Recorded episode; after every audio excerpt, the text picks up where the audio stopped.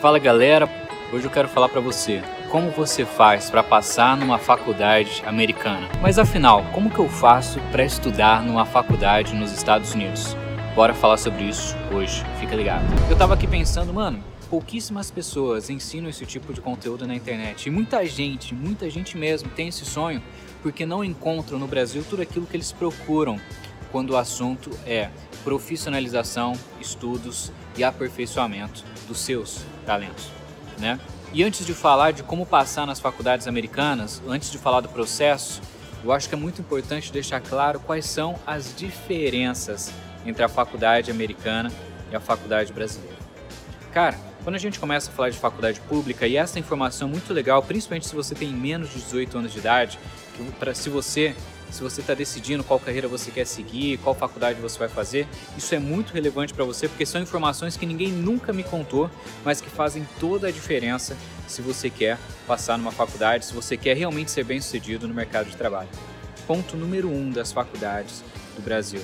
Cara, se você for para uma faculdade pública, se prepare para ter muita teoria.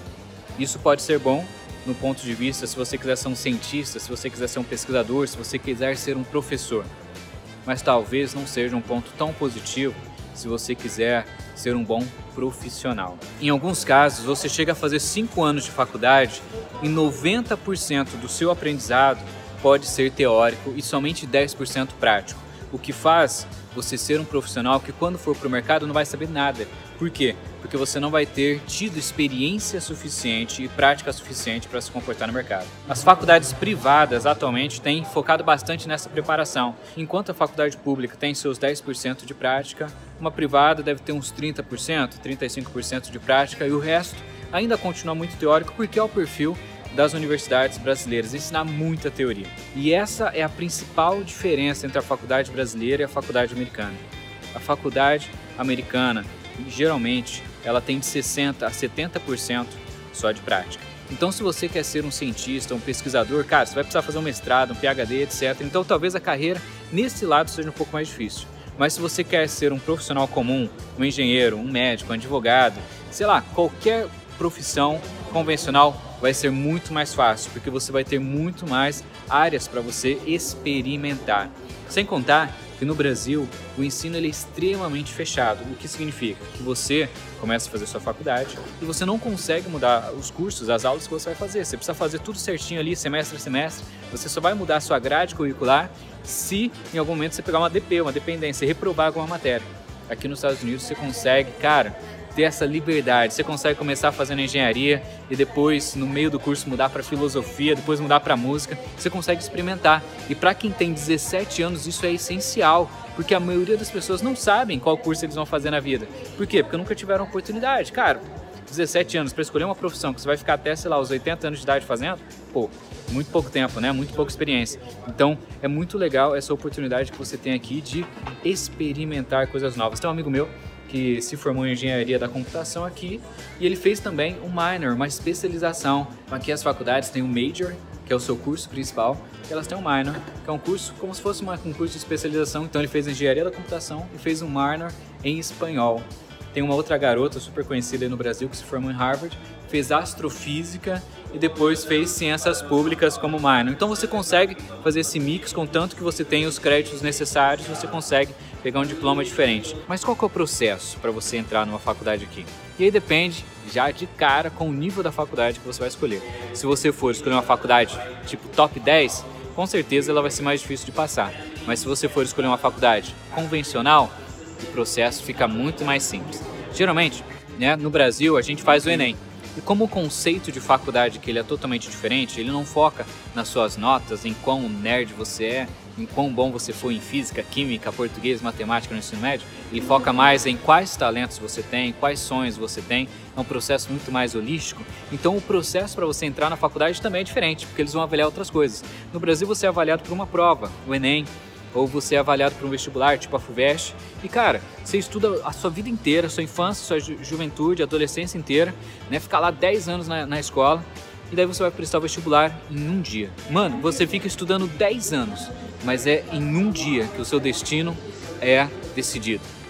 Foda, né, cara? Na minha opinião, isso é super injusto, sem contar que a prova ela é extremamente teórica, então aquelas pessoas que têm capacidade de memorizar problemas, memorizar soluções, né, e tal, é, cara, vai melhor, ele não vai avaliar o quão, o quão foda você é de verdade, ele nem vai medir seus talentos, vai medir alguns, algumas questões teóricas ali, é foda. Eu não, eu não gosto desse tipo de... Eu acho muito injusto esse tipo de avaliação.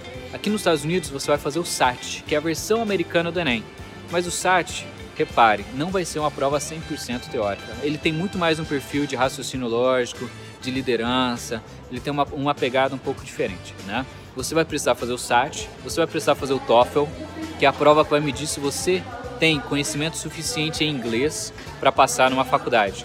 E essa prova é importante, porque se você não tiver inglês suficiente, como que você vai estudar aqui nos Estados Unidos, não é verdade? Então precisa tirar uma nota boa. E a terceira coisa que você vai precisar é de um histórico do seu ensino médio para eles avaliarem quais foram as suas notas. Então, no Brasil, cara, nunca que nenhuma faculdade vai olhar suas notas. Aqui não.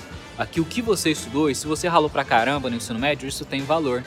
Sabe? E se você não foi bem no primeiro ano, mas no segundo amadureceu e no terceiro foi bem, isso também tem valor porque eles enxergam, eles, eles são muito humildes para enxergar a sua, a sua evolução. E só isso, isso que eu falei para vocês de SAT, TOEFL, e, e, e, a sua média no ensino médio, cara, isso é somente 40% do processo.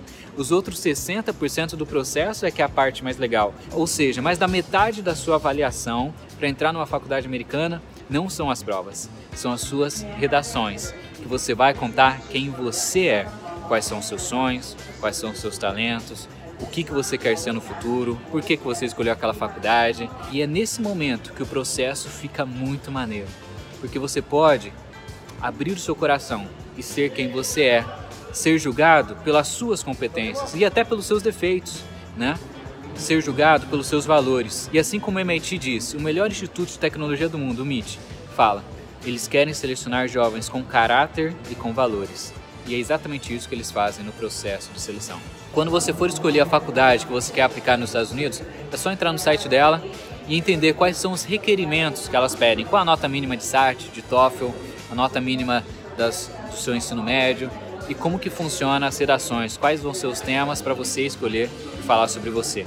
Fica ligado, não é uma oportunidade tão difícil.